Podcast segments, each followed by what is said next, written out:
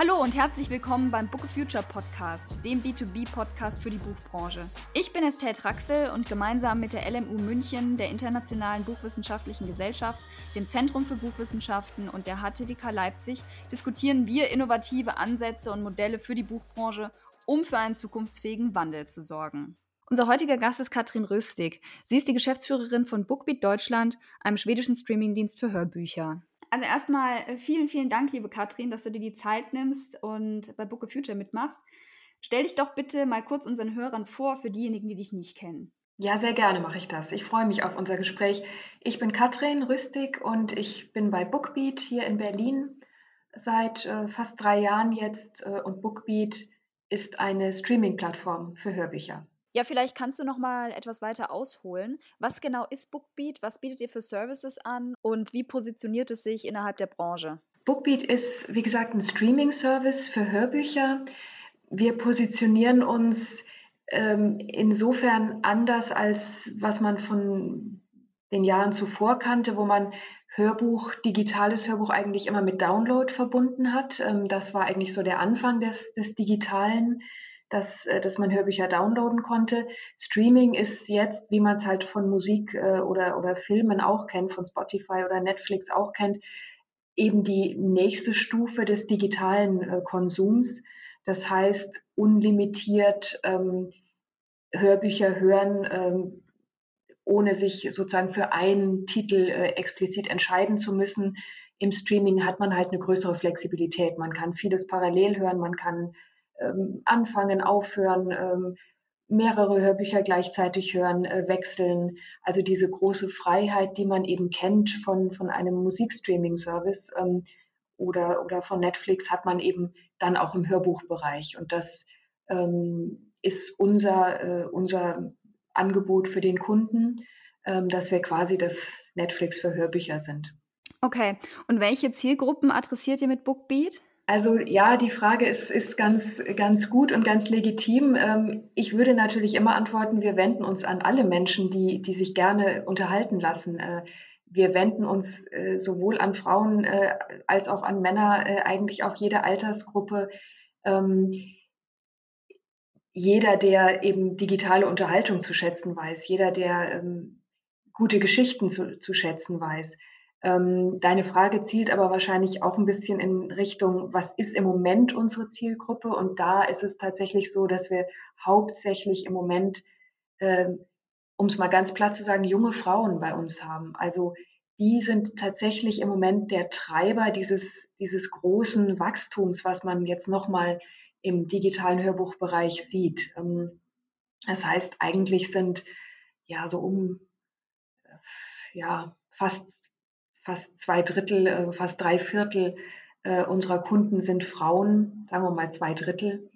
Ähm, wir haben jetzt, äh, das ist vielleicht auch interessant, ähm, nochmal zu erwähnen, wir haben jetzt mal in den letzten sechs Monaten, also in diesen Zeiten der Pandemie, nochmal genauer geschaut, welche Kunden eigentlich neu zu uns gekommen sind. Also abgesehen von unseren bestehenden äh, Kunden, die wir schon hatten, die wir in den letzten drei Jahren schon, seit es uns hier in Deutschland gibt, ähm, bei uns haben, was ist in den letzten sechs Monaten passiert. Und da haben wir wirklich gesehen, drei Viertel der neuen Kunden, die sich bei uns angemeldet haben, sind Frauen. Und auch drei Viertel, um die drei Viertel, sind äh, zwischen 18 und 34 Jahren also auch relativ jung. Das sind die zwei stärksten Kohorten, äh, zusammengenommen auch nochmal 74, 75 Prozent. Also dieser große ähm, Boom im, im Hörbuchstreaming, kann man tatsächlich sagen, wird von jungen Frauen gerade getrieben.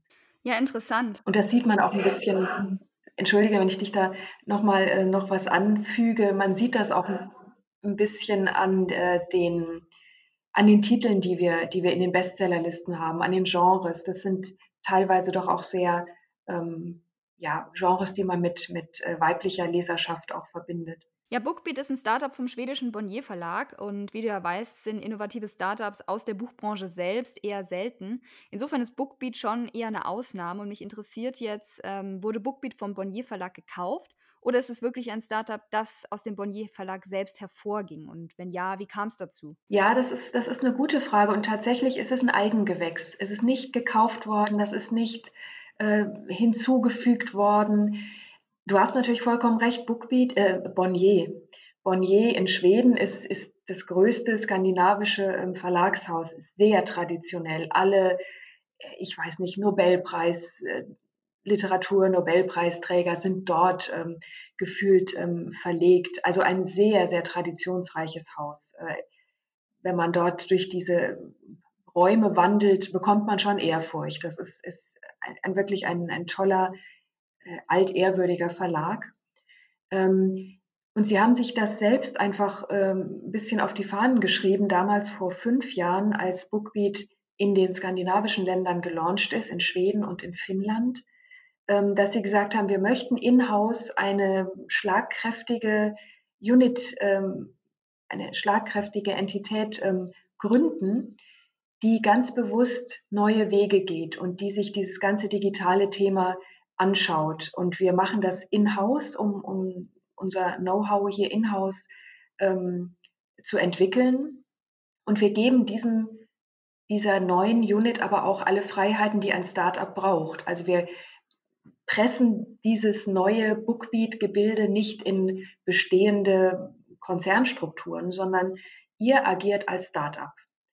Und so ist es dann entstanden. Da ist dann ein äh, Kollege, der auch jetzt immer noch der, der Geschäftsführer ist äh, in, von der Gesamtgruppe Bookbeat, hat das aufgebaut ähm, als One-Man-Show und dann eben schnell auch gewachsen, ähm, hat, sich, hat sich ein Team zusammengesucht und agiert als Startup. Und das, das, diese Freiheit haben wir und das ist ganz wichtig. Ja, genau, weil ähm, ich hatte mich nämlich gefragt, ähm, ob es genau erstens mal einen eigenen Geschäftsführer gibt, aber eben auch, wie sind da die Absprachen mit, mit den Bonnier-Geschäftsführern? Ähm, gibt es da welche oder ist es wirklich komplett autark, dass dieser Bookbeat-Geschäftsführer tun und lassen kann, was er will? Also da fragst du mich jetzt als, als diejenige, die in Deutschland sitzt, bei der GmbH. Wir sind ja dann noch mal weiter weg von, von Schweden. Ähm, Insofern kann ich nur das berichten, was ich so erlebe in, in dem Zusammenspiel mit, mit den schwedischen Kollegen. Und da erlebe ich eine große Freiheit. Also mein Eindruck ist schon, dass wir Bookbeat tatsächlich, wie ich eben es, es beschrieben habe, sehr eigenständig sind, selbst entscheiden, was wichtig ist, welche, welche Pfade wir gehen. Ähm, ich denke schon, dass man sich auch abstimmt, zum Beispiel, wenn es um Verlagspartnerschaften geht. Ähm, also wir vertreiben ja Produkte von Hörbuchverlagen und nicht nur von Bonnier Hörbuchverlagen, sondern von allen möglichen, ähm, sowohl in, in Schweden als auch hier in Deutschland natürlich. Und da ist es sicherlich so, dass wir da auch lernen oder gelernt haben von den Buchverlagen äh, innerhalb der Bonnier-Gruppe, was ist denen wichtig, was ist einem Autor wichtig, was ist ähm, eine faire Vergütung, ähm, mit der ein Verlag dann auch ähm, ja, sustainable ähm, arbeiten kann. Ähm, was muss an Erlösen auch ähm, fließen von einem Streaming-Service, damit es fair und transparent ist? Wie muss das Modell sein? Und da haben wir sicherlich auch viel gelernt von, von der Bonnier-Gruppe, die da und zu Recht natürlich auch einen großen Wert drauf legt, dass das ein, ein ökonomisch nachhaltiges Modell ist, damit die Autoren auch ähm, davon ihren Anteil bekommen können, damit auch äh, weiterhin äh, Produkte produziert werden können. Also das ist, das ist dann vielleicht schon der Einfluss des Verlagshauses, der Verlagsgruppe und das ist dann sicherlich ein Unterschied zu ähm, einer Konstellation, wo man vielleicht ein reines Tech-Unternehmen wäre, ähm, wo man irgendwie nur von der Technologie kommt, aber nicht auch diese Content-Seite im Blick hat. Ähm, die haben wir tatsächlich sehr stark im Blick. Also wir sind sozusagen dann beides kombiniert. Die, die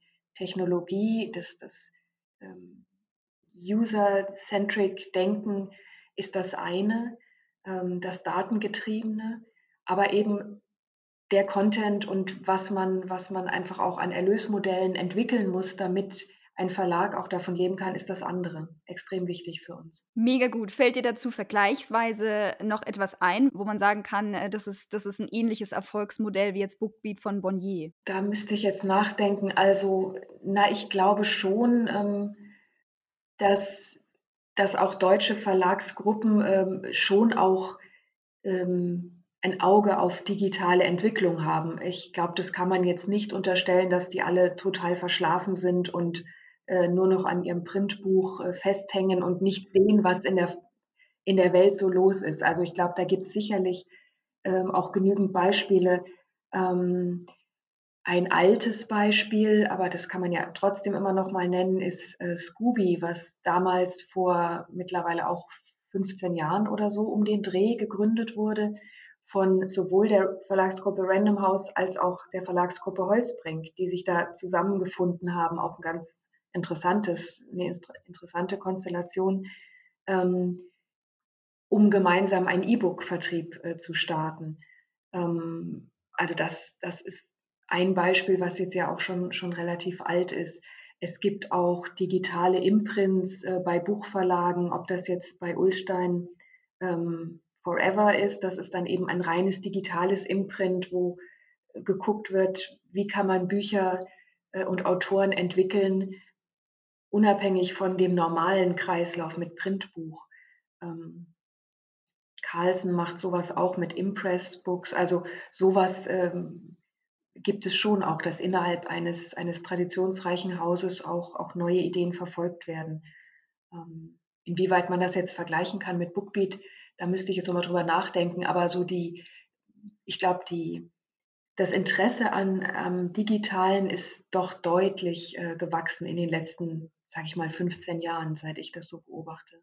Ja, aber dass es wirklich so stringent durchgezogen wird und auch so ein, so ein Massenmarkt auch erreicht, ähm, da fällt mir, fällt mir nichts Vergleichbares ein. Das mag sein, ja, müsste ich tatsächlich auch mal drüber nachdenken. Ähm, ich glaube, Bonnier in Schweden äh, und es gibt ja die Verlagsgruppe auch in Deutschland, also Bonnier insgesamt, meint es schon sehr ernst. Also ähm, sie haben nicht den Fehler gemacht, dass sie gesagt haben, naja, jetzt macht mal ein bisschen und aber eigentlich äh, sind wir nicht überzeugt davon, sondern die sind überzeugt davon ähm, und sie stehen dahinter. Und das ist sicherlich auch so ein Erfolgsfaktor dabei, dass man es nicht so mit einem halben Arm macht und so, weiß nicht, und eigentlich glauben wir nicht dran, sondern wenn du es machst und wenn du sowas startest, dann mach es richtig und ernsthaft und mit voller Energie und, und Fokus. Ähm, und das ist, ähm, ja, das ist, glaube ich, echt wichtig, damit man groß werden kann. Bookbeat ist ja seit 2017 am deutschen Markt vertreten. Mit welchen Herausforderungen wart ihr in den letzten Jahren äh, so konfrontiert, beziehungsweise du insbesondere natürlich auch? Ja, Herausforderungen wahrscheinlich ähnliche wie immer, wenn, wenn ein neues Thema kommt in die, in die Branche, in die Industrie. Ähm, und Hörbuch ist natürlich kein neues Thema, digital auch nicht, aber Streaming war insofern ein neues Thema, mit dem wir dann vor, vor drei Jahren gestartet sind. Ähm, das kennt man eigentlich oder kannte man damals eher von, von Musik oder maximal Film. Aber für Hörbuch war das noch nicht ganz so durchgesetzt. Ähm, da waren wir sicherlich die Ersten, die damit ernsthaft begonnen haben. Und klar musst du dann wie immer bei neuen Themen ähm, auch viel Gespräche führen, ähm, auch gucken, was ist was ist die Verlagssicht darauf? Äh, wie können wir darauf antworten? Ähm, wo braucht man vielleicht noch Informationen? Ähm, wo muss man ein bisschen mehr erläutern? Ähm, wo muss man auch erstmal klar machen, wie wir das sehen? Also was ich vorhin sagte, dass wir eben aus der Verlagswelt kommen und sehr stark eine Verlagsbrille aufhaben, das hat uns natürlich auch geholfen, ein bisschen Vertrauen aufzubauen hier. Wir sind eben nicht, was weiß ich, irgendwo äh, aus dem Silicon Valley gekommen, sondern wir gehören zu dieser Branche sehr, sehr ursprünglich dazu. Aber klar, man muss erst erläutern und erklären und sagen, wie, wie finanziert sich das Ganze, wie sehen unsere Verträge aus, äh, kann man das mit gutem Gewissen machen. Und das waren sicherlich so die ersten ein, zwei Jahre auch ein bisschen Aufbauarbeit. Mittlerweile würde ich schon sagen, ist es so, dass eigentlich also dieses Thema mehr und mehr in den Fokus auch rückt. Also dass das als neuer ähm, Vertriebskanal, äh, als Umsatzkanal äh, eigentlich ziemlich breit auch anerkannt ist. Mhm. Du warst ja vor Bookbeat 13 Jahre bei Audible und hast bestimmt die ein oder andere Entwicklung auch beobachten können. Ähm, was waren so die Key Learnings in der Zeit rückblickend? Und was konntest du jetzt wiederum äh, für, für den Launch in äh, Bookbeat in Deutschland ähm, nutzen?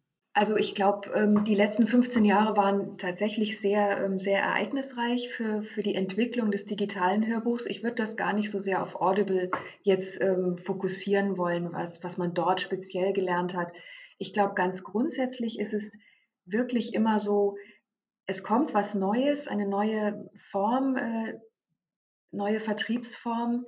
Und dann muss man erstmal erklären und sprechen mit allen Beteiligten, mit äh, Literaturagenten, mit äh, Verlagen, mit Buchverlagen, mit Hörbuchverlagen, ähm, vielleicht auch mit Autoren und Sprechern, ähm, um, um etwas zu erläutern und zu erklären und auch zu, zu verstehen, was, was ist deren Sichtweise, wo ist vielleicht ein Schmerz oder ein, ein Problem, ähm, wo muss man nachbessern, äh, wo kann man nachbessern, wie kann man gemeinsam den Markt entwickeln. Und wenn man das so als, als Learning sieht, würde ich sagen, das ist, das ist das Learning, was uns von Beginn an begleitet äh, in dieser Branche, was genauso, was für mich persönlich gilt, was aber auch genauso für jeden Verlagskollegen gilt, ähm, die ja auch sich damit einfach äh, beschäftigen seit, seit vielen Jahren. Hm.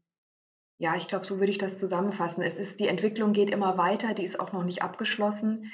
Ähm, jetzt mit Streaming ist sie nochmal sozusagen an einem neuen Level, ähm, wo man sieht, hier ist nochmal mehr Musik drin, also auch was, was äh, nochmal das Wachstum angeht, was Neukunden angeht, die man über Streaming nun erreichen kann.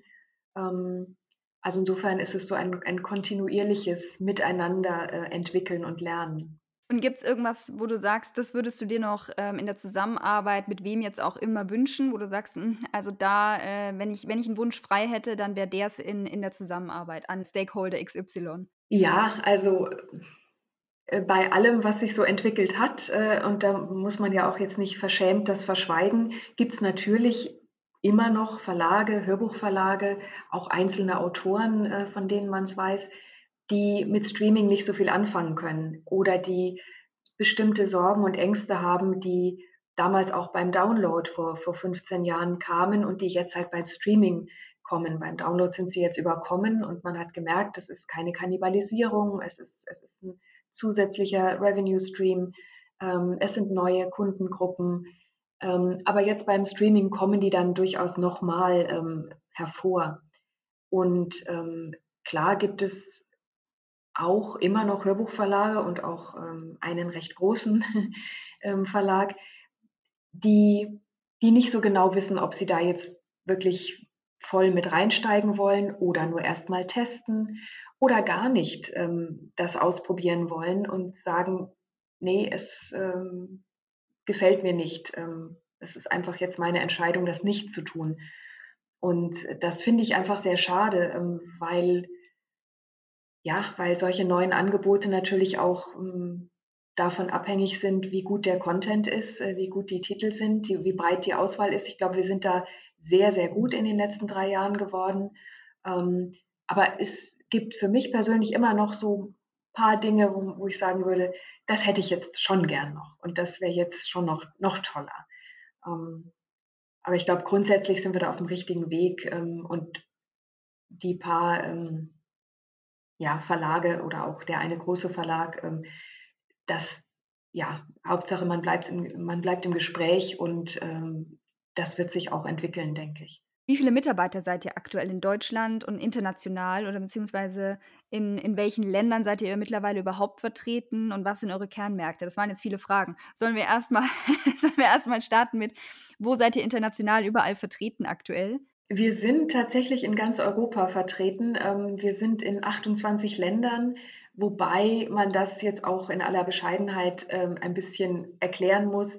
Die meisten dieser anderen europäischen Websites sind quasi Klone oder Spiegelungen. Wir haben ein paar Kernmärkte und auf die würde ich eingehen wollen, weil das sind die, die wichtigen, ähm, wo wir auch wirklich intensiv und auch mit eigenen Teams arbeiten. Und das ist angefangen von Schweden und Finnland, äh, die die ältesten sind, also die vor fünf Jahren gelauncht wurden, dann äh, Deutschland und jetzt seit diesem Jahr auch Polen und Dänemark. Das sind unsere Core Markets, äh, wo wir ganz besonders viel Fokus drauf legen. Die anderen äh, übrigen sind uns schon auch genauso wichtig. Wir testen dort aber eben noch und wir gucken, was entwickelt sich da? Und wenn wir dann sehen, wie wir es in Polen zum Beispiel gesehen haben oder auch in Dänemark, da tut sich was, da, da ist auch ein Bedarf ähm, in diesem Markt, dann nehmen wir das zum Anlass, auch größer zu launchen und eigene Teams ähm, dort auch äh, zu etablieren, die dann wirklich auch lokal arbeiten. So haben wir es eben ähm, in, in, Deutschland, haben wir ein lokales Team. Ähm, das ist, das war auch eine Frage von dir, wie groß sind wir eigentlich in Deutschland? Das ist relativ klein. Ähm, also ich, ich verrate es jetzt mal, ich war tatsächlich zwei Jahre lang ganz alleine. Ach krass, okay. Und jetzt sind wir zu zweit, wir werden auch bald zu dritt sein. Ähm, das hat den, äh, den, den Hintergrund, dass wir sagen, in einem Markt müssen wir schon auch mit lokalen Personen sein, zumindest wenn es um Partnerschaften geht. Und ähm, meine Kollegin Carmen kümmert sich eben um Marketingpartnerschaften, wo es einfach wichtig ist, hier vor Ort zu sein und das, die Kenntnis des, des lokalen Marktes zu haben. Ich kümmere mich um die, ähm, die Verlage, um, um Presse, um äh, unsere Content-Partnerschaften.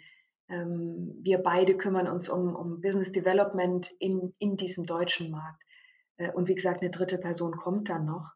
Ähm, aber vieles, was wir eben hier nicht unbedingt lokal machen müssen, ähm, kaufen wir sozusagen zu vom, vom schwedischen ähm, Headquarter, zum Beispiel die Technologie, zum Beispiel die Marke, ähm, zum Beispiel die, die App-Entwicklung, wo wir sehr, sehr viel ähm, reinstecken.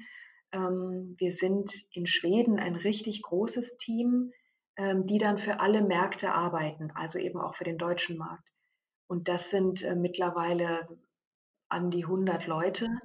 Ähm, und die Hälfte davon ist äh, für Entwicklung und für ähm, Business Intelligence zuständig, also Developer, App Developer, ähm, Frontend, Backend, iOS ähm, und die ganzen ähm, ähm, ja, Data Science Leute, die sich darum kümmern, dass auch der, der, das Backend ähm, funktioniert. Also das ist ein, ein, großes Team und da ziehen wir natürlich ähm, schön äh, unsere, unsere ähm, ähm, wie soll ich sagen, also die arbeiten für unseren deutschen Markt mit. Und du hattest jetzt gesagt, Europa, plant ihr auch über die Grenzen Europas hinaus oder ist Europa jetzt erstmal ähm, euer Fokus? Im Moment ist Europa eigentlich der Fokus. Ähm, und wie ich schon gesagt habe, wir gucken eben in diesen ganzen europäischen Märkten, wo wir noch nicht als Kernmarkt sind, ähm, ob wir dort weiter investieren und, und noch stärker uns engagieren mit eigenen Teams. Ähm, darüber hinaus jetzt, also in Richtung USA oder, oder sonstige Gegenden, haben wir nicht geplant bisher. Ja, also du hast jetzt gesagt, ihr wart bisher, beziehungsweise zwei Jahre lang warst du alleine und jetzt seid ihr zu dritt. Wer, wer macht diese riesigen Out-of-Home-Kampagnen? Man kann ja wirklich, also egal wo man geht und steht, es, es poppt einem äh, eine Bookbeat Out-of-Home-Kampagne entgegen oder auch in den Social-Kanälen. Gut, das macht wahrscheinlich dann wirklich ähm, alles Schweden, oder? Also Marketing, wie gesagt, wir haben eine Kollegin hier in Deutschland sitzen und ähm, was die großen ähm, Out-of-Home-Kampagnen angeht, da nutzen wir tatsächlich auch schwedische ähm, Kampagnenmotive zum Beispiel. Auch unsere Fernsehwerbung ist ähm, in Schweden gedreht und wird dann auf die Märkte lokalisiert. Ja, das ist richtig. Ähm, wichtiger noch, um sowas zu machen, ist nicht nur ähm, die Manpower, sondern ist auch natürlich ein bisschen das, das Kleingeld dahinter. Ähm, also ja, wir investieren im Moment extrem viel ins Marketing. Das ist vollkommen richtig, ja. Worauf legt ihr da aktuell so den Fokus? Was sind eure Key-Kanäle aktuell? Also vom, vom äh, Volumen her, äh, auch vom, vom äh, finanziellen Aufwand her, ist es TV und Out of Home. Das sind die größten Blöcke, weil es einfach das teuerste ist. Ähm, das heißt nicht, dass man da jetzt zwölf Monate lang durchbucht, ähm, sondern wir machen das punktuell.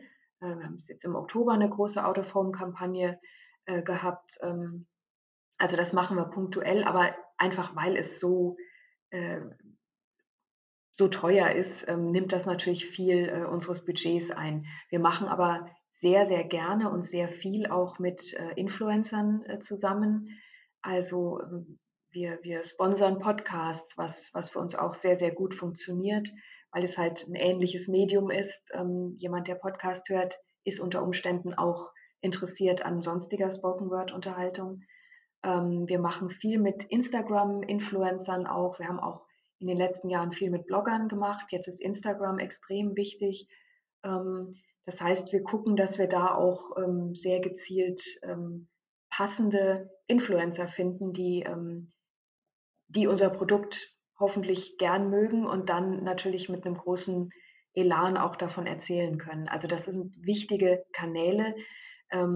Ähm, die werden nur so ein bisschen überstrahlt, auch was Finanzielles angeht und von, von eben diesen Out-of-Home-Kampagnen, weil man die dann, da hast du recht, wirklich im Moment überall sieht. Ja. Was würdest du sagen, unterscheidet äh, Deutschland, was Audioangebote angeht, von anderen Ländern? Also Deutschland ist definitiv natürlich ein Hörbuchland und ein Hörspielland auch. Ähm, es ist der, der wichtigste Markt, ähm, äh, den man sich vorstellen kann. Ähm, auch, auch für uns als Gruppe ist Deutschland obwohl wir noch sehr jung sind und noch nicht so lang gelauncht sind wie jetzt Schweden und Finnland, ähm, sind wir der Markt mit der, mit der höchsten Wachstumsrate. Also es ist ein großer Fokus auf Deutschland, weil es eben einfach ein Hörbuchland ist. Ähm, eine Besonderheit ist das Hörspiel auch. Äh, klar, das ähm, gibt es, glaube ich, auch sonst weltweit gar nicht. Ähm, das ist eine deutsche Erfindung, äh, Hörspiel zu machen.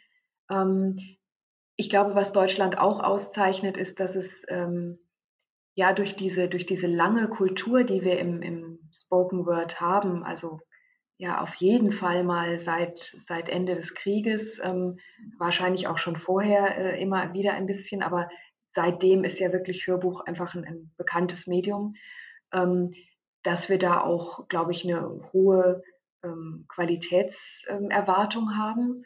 Ähm, ich habe das so vor vielen Jahren äh, in der Diskussion mit amerikanischen Kollegen ähm, gesehen, dass da Qualität jetzt nicht so das Thema war. Ähm, bei uns in Deutschland schon. Das muss schön und anständig und der Sprecher muss was können. Also wir haben da eine hohe, hohe Qualitätsstufe, ähm, glaube ich, erreicht in Deutschland. Und es ist ein, ein wirklich extrem wachsender Markt weiterhin. Wenn du sagst wachsender Markt, ähm, was, wo geht die Reise hin? Also du, kannst jetzt natürlich auch nicht die Zukunft vorhersagen, aber du bist natürlich noch mal viel tiefer im Markt drin als, als andere. Wo würdest du sagen, ähm, das sind jetzt die neuen Trends im Bereich Audio? Also du sprichst ja zwei Dinge an. Einmal, wo geht's hin sozusagen? Ähm, und das, ähm, also äh, das verstehe ich jetzt so, als ist da noch weiteres Wachstum drin? wo geht es noch äh, finanziell hin? Was ist an Umsatz drin? Da glaube ich, dass wir da also noch lange nicht am Ende der Fahnenstange sind. Wir sehen ein immenses Wachstum im digitalen Bereich. Das gilt dann für Download, das gilt für Streaming. Ähm, der gesamte Hörbuchmarkt in Deutschland wächst ähm, jedes Jahr so in etwa um 30 Prozent, getrieben aber hauptsächlich durch, ähm, durch das Digitale, also durch das, das physische, also die CDs, die Hörbuch-CDs, die man so kennt aus dem Buchhandel, bleiben so einigermaßen flat, vielleicht mal ein bisschen runter, ein bisschen hoch ähm, von Jahr zu Jahr. Aber das Wachstum, also die Musik ist wirklich drin im digitalen Wachstum und das ist immens. Mittlerweile sagen eigentlich alle Hörbuchverlage, dass so etwa die Hälfte ihrer Umsätze vom Digitalen kommen. Und das hat sich wirklich in den letzten zehn Jahren so entwickelt, von null auf, ähm, auf jetzt gut die Hälfte, je nachdem, mit wem man spricht, auch mehr. Bei Kinderhörbuchverlagen weniger, weil da die physische CD immer noch ähm, das beherrschende Medium ist. Aber also dieses Wachstum sehe ich noch auf einige Jahre hinaus äh, weiter ansteigen. In, in Schweden, um nochmal dieses Beispiel zu bringen, ist es so, dass der gesamte Buchmarkt wächst, getrieben durchs Hörbuch. Also da sind wir noch nicht, aber warum sollen wir da nicht auch hinkommen, dass das Hörbuch wirklich so groß wird, dass es auch den gesamten Buchmarkt ähm, ein bisschen nach, äh, nach oben treibt? Ähm, also das, das kann ich mir sehr gut vorstellen. Deine Frage nach Trends, äh, also inhaltlicher Art, da fällt es mir schwer. Also ich finde, ähm, es hat sich sehr viel getan in den letzten Jahren. Wir haben ja noch vor 10, 15 Jahren in Deutschland viel gekürzte Hörbücher zum Beispiel immer noch gesehen. Das haben viele Verlage ähm, einfach so entschieden damals, dass gesagt wurde, das reicht, wenn man das gekürzt macht, äh, dann braucht man nicht so viel aufzunehmen. Ähm, das hat sich zum Beispiel sehr gewandelt, äh, einfach auf, Basis des Kundenfeedbacks, ähm, die gesagt haben, ich, ich will kein gekürztes Buch, ich will das gesamte, den gesamten Inhalt bekommen. Also insofern hat sich da von, diesem, von dieser gekürzten Kultur hin zur ungekürzten hat sich viel getan. Mittlerweile ist, glaube ich, ähm, klar gibt es schon auch noch gekürzte Versionen, aber eigentlich ist fast alles mindestens auch in der ungekürzten Version äh, zu haben. Ähm, Podcast ist sicher auch ein, ein, Bereich, der sich noch weiterentwickelt. Das ist auch eine Binsenweisheit, die dir wahrscheinlich auch jeder sagen würde, weil es eben einfach sich, sich so stark entwickelt. Ähm, darüber hinaus, was es noch an Experimenten gibt ähm, oder ob es noch mehr Hörspielexperimente geben wird, das, da bin ich selber gespannt und, und schaue, was, was uns da noch äh, so auf uns zukommt. Ich glaube, ein relativ neues und das vielleicht als letztes zu der Frage, ähm, neues Phänomen ist das Originals-Phänomen, also dass es wirklich nicht nur auf Basis von Büchern ähm, produzierte Hörbücher gibt oder Hörspiele, sondern eben rein fürs Audio geschriebene Texte mehr und mehr gibt. Also diese sogenannten Originals, die nicht auf Büchern basieren, sondern eigene Kreationen fürs Hörbuch sind. Ähm, das kann ich mir auch gut vorstellen, dass das noch mehr kommt und dann im seriellen Format, also wie man es eben auch von, von einer Netflix-Serie, die man dann durchbinscht, kennt. Ja, diese ganzen Originals, die sind ja aktuell absoluter Trend, ob es jetzt Netflix ist, Spotify oder Fayo von Pro7. Ja, ich bin definitiv gespannt, was da noch so alles kommt in dem Bereich und inwiefern der sich noch weiterentwickelt. Das ist das Schöne an, an unserem Markt, dass der so stark wächst und sich so ausbreitet. Und also wie gesagt, wir haben jetzt in diesen letzten sechs Monaten tatsächlich unsere Kundenzahl verdoppelt und wir waren vorher schon nicht klein. Ähm, aber was da einfach noch an, an Interesse äh, uns da entgegenkommt, also dieses Wachstum, das ist so eine tolle Situation.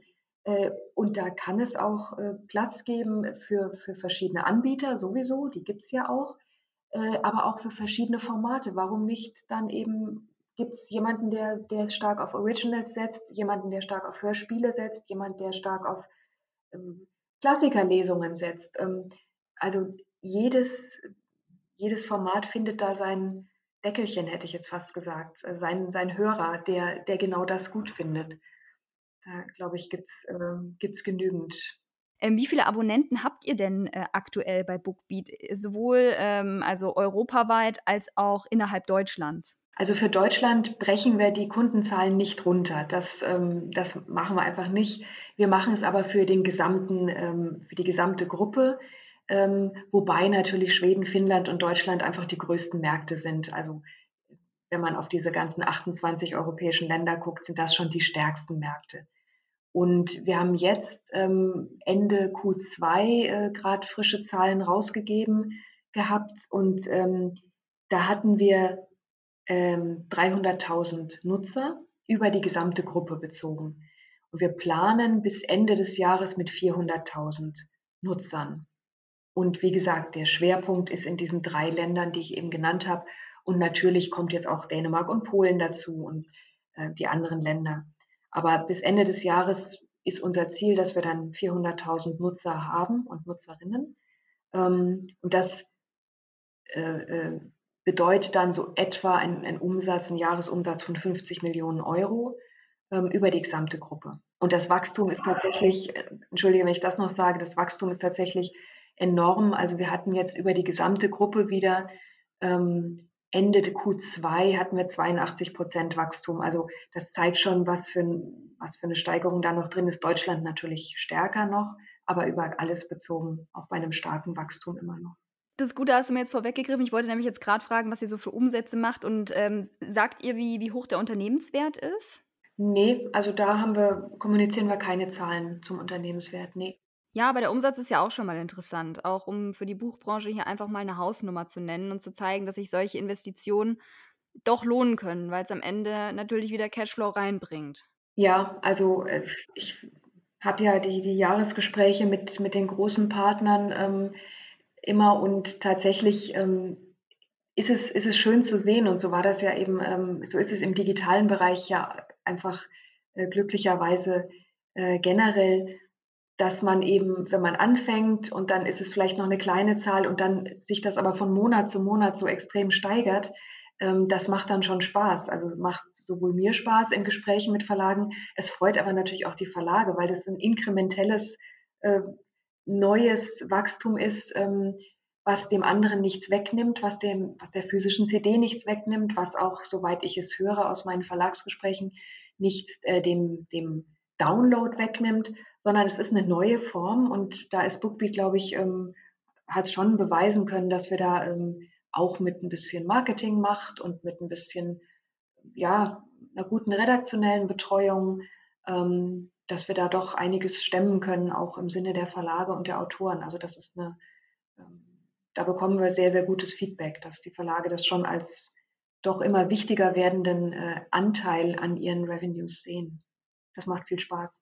Ja, glaube ich. Ähm, wie seid ihr denn technologisch aufgestellt? Du hast es jetzt vorhin schon angesprochen, dass ich glaube, es war gut die Hälfte des Teams in Schweden äh, wirklich Entwickler sind. Aber vielleicht kannst du darauf noch mal näher eingehen, weil das ist ja auch wirklich spannend zu hören, wie viel oder wie, wie hoch der prozentuale Anteil dann doch in der Entwicklung steckt und auch inwiefern ihr Recommendation-Systeme ähm, integriert habt. Ja, also das ist tatsächlich ähm, Content ist, ist natürlich die, die Säule, das ist das, was wir, was wir verkaufen.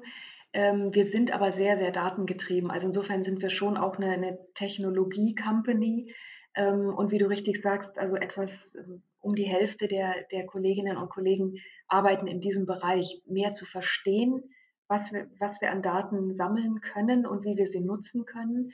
Äh, für unsere eigene Recommendation, die ist selber gestrickt, da haben wir nichts gekauft ähm, einfach um das nächste Hörerlebnis ähm, möglichst ähm, passend auch, auch zu machen für den Kunden. Ähm, wir haben auch natürlich ähm, Daten, die man sonst nicht im Download erfahren kann, schon gar nicht, beim, wenn man CDs verkauft, aber auch im Download sieht man das nicht. Haben wir heute gerade gelauncht. Insofern ist ein perfekter Tag für unser Gespräch heute, ähm, dass wir unseren Verlagspartnern ein neues Tool an die Hand geben. Die haben also so ein, so ein Publisher-Portal, wo sie alle ihre Zahlen sehen, ihre Daten, ähm, ihre Titel und so weiter und sich das tagesgenau abrufen können. Und was heute aber neu hinzugekommen ist, und das finden wir sehr wichtig und auch die Verlage, glaube ich, haben da immer ein bisschen auch nachgefragt, ist, ähm, dass man mehr in die Performance jedes einzelnen Titels reinschauen kann. Wenn du eine CD verkaufst, dann ist die verkauft und du weißt aber natürlich nicht, was damit passiert. Beim Download genauso. Da hast du einen Download verkauft und dann wird der gehört oder auch nicht. Ähm, und wir sehen halt sehr genau, der Titel XY, äh, wie viele Leute haben den angefangen, wie viele haben aber auch innerhalb der ersten paar Minuten wieder abgebrochen, ähm, wie viele haben äh, bis zu Ende durchgehört, wie ist da der Prozentsatz, ähm, und da sieht man dann sehr spannende Sachen, dass man zum Beispiel ähm, irgendwelche Bestseller-Autoren hat ähm, oder Bestseller-Titel, die vielleicht auf irgendwelchen Bestsellerlisten ganz hoch gehypt sind, die aber vielleicht eine ganz schlechte Durchhörrate haben. Also die gar nicht wirklich fesseln. Während im, im anderen äh, äh, Beispiel man so B-Autoren hat, die aber absolute Lieblinge sind bei uns im Streaming, weil man sieht dann, die Leute hören das durch, die bleiben dabei, die hören den zweiten, den dritten, den vierten Titel von dem Autor und die hören das bis zum Ende durch und können nicht genug davon kriegen.